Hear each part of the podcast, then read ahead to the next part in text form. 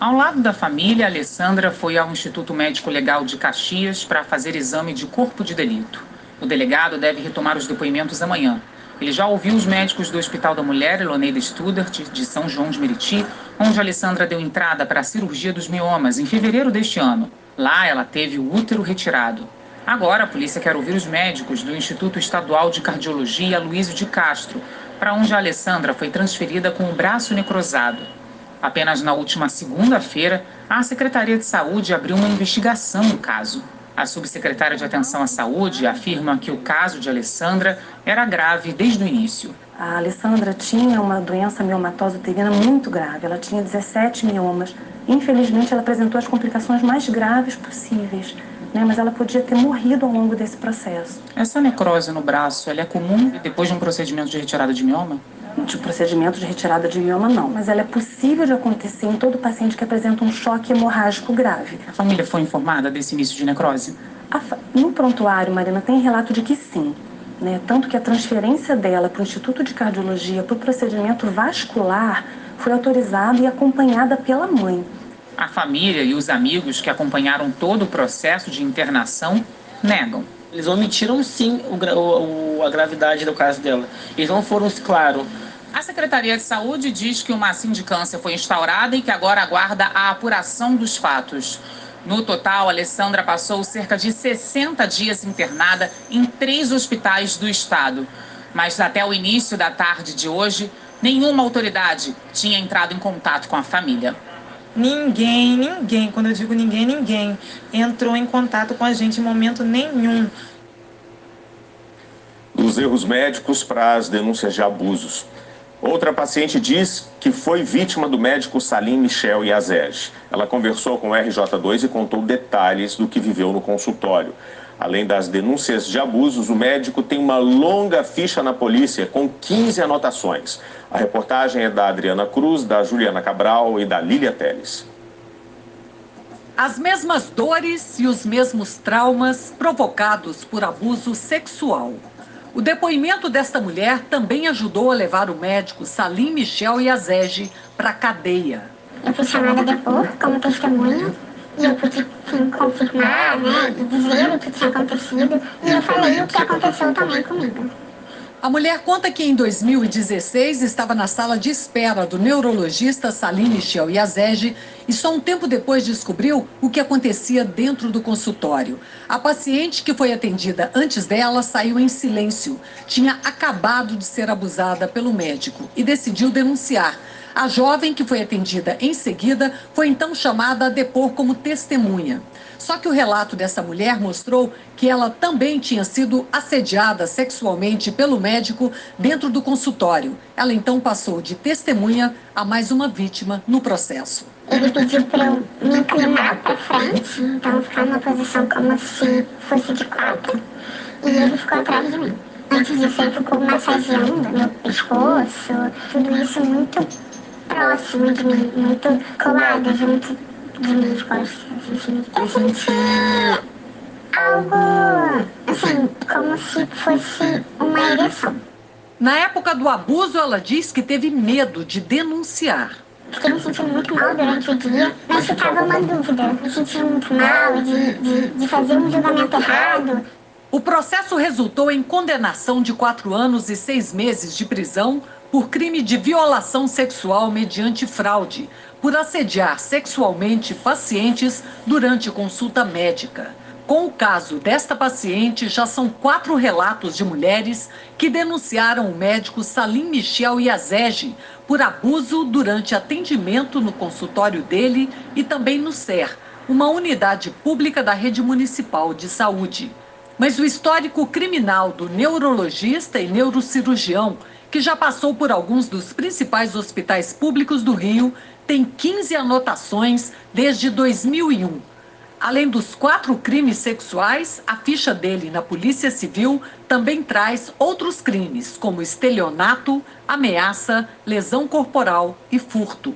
A última anotação é de novembro de 2022, quando Salim foi denunciado por uma paciente no SER do Centro.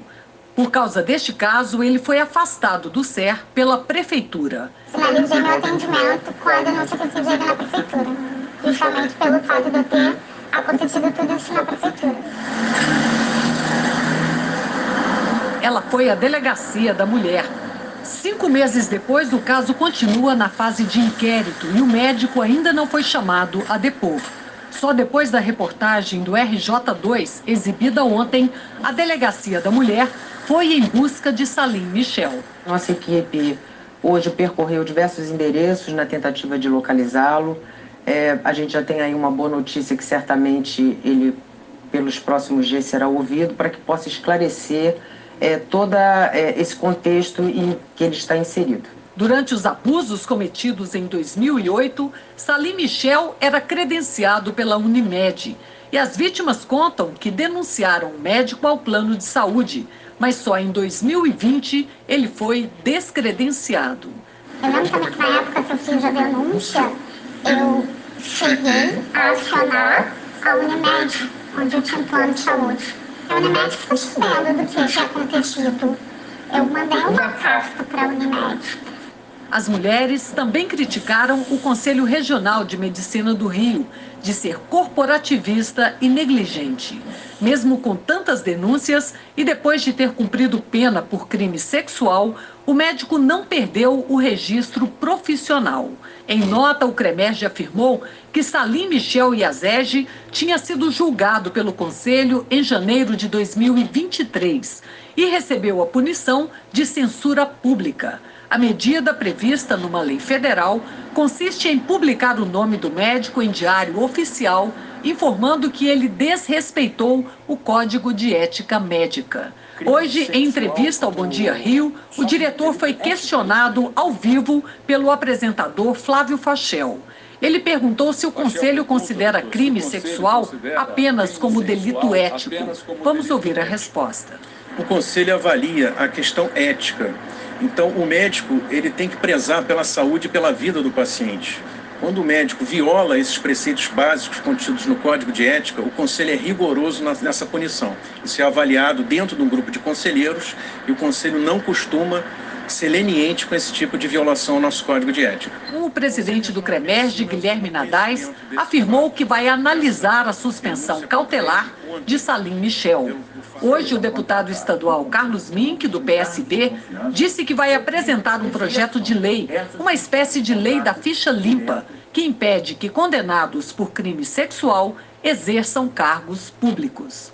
Nós apresentamos hoje um projeto de lei que veda a nomeação em cargo de confiança, a participação em concursos ou exercício de cargos públicos para a área da saúde, a área da educação, a área da segurança pública em geral, para pessoas que tenham sido condenadas por crimes eh, sexuais, por Lei Maria da Penha e várias outras. A partir dessa reportagem que mostra um caso tão grave, alguém condenado por crime sexual, outra vez denunciado pelo mesmo crime, está exercendo um, um, cargo na área da saúde. Ele estava tocando em mim como se fosse um exame, assim, né? ele estava massageando meu pescoço, né, os meus ombros, mas tudo muito próximo. Não sentia uma, um distanciamento médico de, de um toque de um exame. Foi diferente, foi diferente de todos os outros médicos que eu já passei.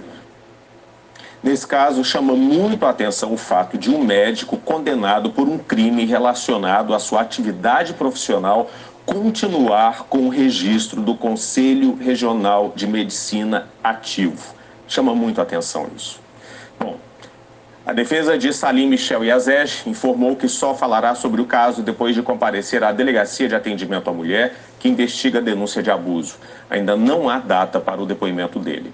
A Unimed Rio disse que adotou todas as medidas internas em relação às denúncias e que, após o julgamento e condenação judicial, instaurou o processo disciplinar que resultou na retirada de Salim Michel do quadro de cooperados. A Unimed disse ainda que repudia qualquer ação que afronte os princípios da individualidade, dignidade e respeito.